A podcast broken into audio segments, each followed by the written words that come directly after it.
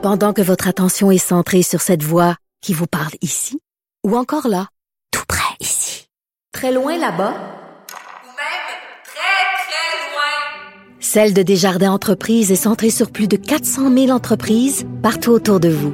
Depuis plus de 120 ans, nos équipes dédiées accompagnent les entrepreneurs d'ici à chaque étape pour qu'ils puissent rester centrés sur ce qui compte, la croissance de leur entreprise.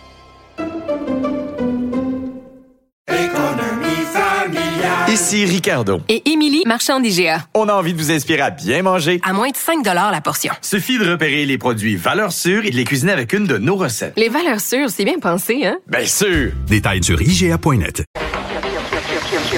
Cube Radio. En direct à LCN.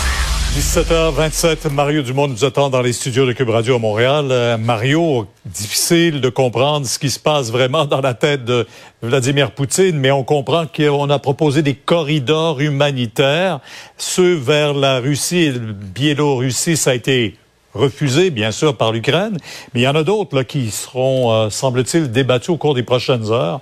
On parle de ces corridors qui pourraient permettre l'évacuation de civils. Je vous, je vous nomme les quatre villes parce qu'on parle de Soumy, de Kiev, de Kharkiv, de Tchernigiv et de Mariupol. Euh, quant à Mariupol, on se demande même ce qui reste de cette ville-là. Le maire a dit euh, qu'il n'y en avait plus de ville à Mariupol. Ouais, mais il reste quand même quelques citoyens. En fait, il peut rester des blessés à évacuer dans hmm. certains cas. Il peut rester des civils qui veulent fuir la guerre, qui l'ont pas fait avant, qui veulent fuir la guerre. C'est le but des corridors humanitaires. Mais pour qu'il y ait un corridor, ben, faut s'entendre sur un, lieu, un chemin de passage, mais il faut surtout, s'entendre sur une période de cessez-le-feu. Il semble que demain, le 9 h heure de heure d'Ukraine, on hmm. va euh, va faire ça, mais en fin de semaine, à Mariupol, ça devait être le cas samedi, ça devait être le cas dimanche, et les Russes n'ont jamais respecté le cessez-le-feu. Donc, il n'y a jamais eu de corridor humanitaire. Finalement, les Russes ont proposé un corridor humanitaire, mais vers la Russie ou vers le Bélarus. Franchement, pensez-vous, pensez-vous sérieusement ce que quelqu'un pense qu'il y a des Ukrainiens qui veulent devenir des réfugiés, dans le sens qu'ils veulent fuir la guerre, mais qui veulent s'en aller en Russie. Voyons, ils veulent, c'est ce qu'ils fuient. Ils veulent pas s'en aller en Russie. Personne veut s'en aller euh, en, Russie à l'heure actuelle en quittant l'Ukraine. Donc là, il semble que la Russie cette fois-ci serait un peu sérieuse pour de véritables corridors humanitaires.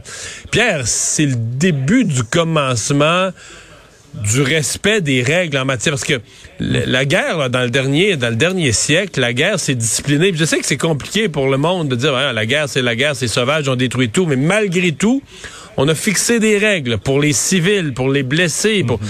euh, les malades. On a fixé des règles et le respect de corridors humanitaires, ce serait euh, donc, ce serait un minimum. On s'était entendu la semaine passée dans leur rencontre bilatérale, mais finalement, on l'a jamais fait. Et là, aujourd'hui, dans la rencontre... Vous avez vu ce communiqué?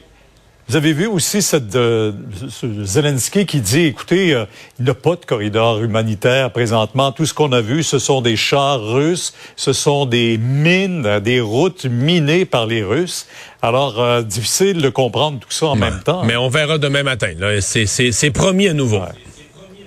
Bon, on le souhaite. Euh, on souhaite qu'on puisse évacuer le plus de gens possible. Déjà un million 700 000 réfugiés jusqu'à maintenant. Euh, Mario, chez nous, les batteries électriques, euh, François Legault, dans le temps des fêtes, se gonflait un peu le torse en disant, ça s'en vient chez nous, cette euh, filière de batteries électriques. Et déjà, là, on commence à s'implanter beaucoup du côté de Bécancourt. Ouais, mais c'est impressionnant. disons, euh, arrêtons-nous un instant pour une bonne nouvelle. Elles vont faire du bien. Euh, Bécancourt devient un site important pour les batteries électriques, donc les voitures électriques, euh, avec ces deux investissements, un vendredi, avec le géant allemand BASF qui va faire des cathodes, et là aujourd'hui, GM avec un autre partenaire.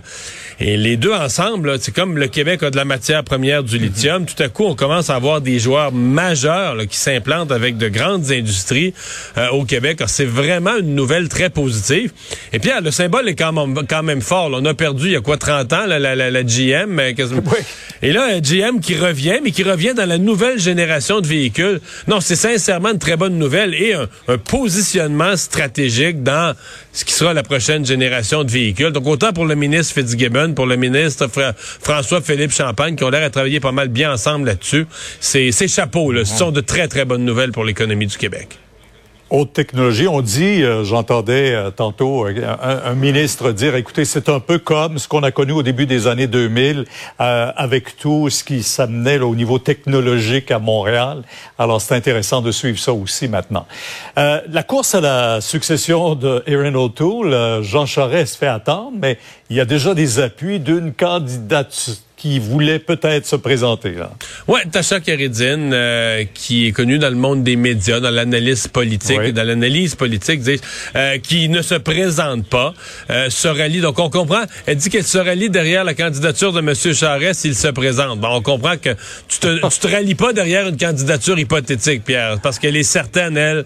Jean Charest l'a pas encore annoncé officiellement, mais elle, elle est certaine que Jean Charest va y aller. Euh, est-ce que c'est positif? C'est certainement positif pour M. Charette d'avoir un ralliement? Peut-être qu'il aurait mieux aimé quand même qu'elle y aille dans la course, qu'elle recrute des partisans, etc., et qu'elle se rallie au dernier moment, comme ça se fait souvent, au deuxième tour, etc., où tu crées des ralliements. Mais euh, un ralliement de début de campagne qui fait que dans les fêtes, on s'en va de plus en plus vers un, un duel, vraiment, vraiment un face-à-face entre Pierre Poilievre et Jean Charest. Jean Charest, c'est pour mercredi, jeudi, on sait pas trop, mais c'est ça. fait attendre un peu, mais il peut plus retarder. Il n'y a plus rien à gagner de la phase de, de, de, se faire désirer. C'est, cette mhm. phase-là est finie, il faut qu'il saute. Là. Mario, merci. Demain, 10h sur LCM. Au revoir. Au revoir. Ah voilà qui euh, fait le tour. Donc je vous rappelle les grandes nouvelles du jour en Ukraine. Il semble que les euh, Russes se rapprochent de Kiev. On dit qu'on pourrait cette semaine avoir un assaut. En tout cas, ce qu'on voyait comme un convoi arrêté, on dit maintenant c'est un convoi de ravitaillement et la, la, vraie menace sur Kiev, le vrai le vrai convoi d'attaque euh, s'en vient. Par ailleurs, on a aussi la l'attaque aujourd'hui qui a frappé l'imaginaire d'une boulangerie, une grande boulangerie industrielle qui a été frappée. Donc, quand on parle de cible civile, une boulangerie, on fait du pain, euh, qui a été frappée. 13 des employés qui sont décédés. On a des blessés aussi en nombre et plusieurs villes qui ont continué donc d'être bombardées. Euh, donc, on va, quand on va se réveiller demain matin, on pourra voir qu'est-ce qui est arrivé. Est-ce que ces corridors de sécurité ont enfin été respectés, permettant entre autres des milliers de, civils, de familles, euh, personnes âgées, enfants et autres, de fuir la guerre euh, sans, parce qu'on l'a vu, là, des civils qui essayaient de fuir. Je sais pas si vous avez vu les images. D'abord, il y en a qui ont été tués en essayant de fuir. Il y en a qui ont, on a vu euh, plonger au sol, se protéger des tirs, se protéger des explosions. donc, c'est pas normal. C'est pas normal que des civils qui sont pas du tout en, en position de guerre, mais qui essaient juste de, de sauver leur peau et de quitter le pays carrément, se retrouvent dans un tel danger. Donc, j'allais dire demain matin en se levant, on verra si les corridors de sécurité, les corridors humanitaires ont été euh, respectés. Alors voilà qui complète l'émission. On se donne rendez-vous demain 15h30. Je vous souhaite une bonne soirée. Je vous laisse au bon soin de Sophie Durocher.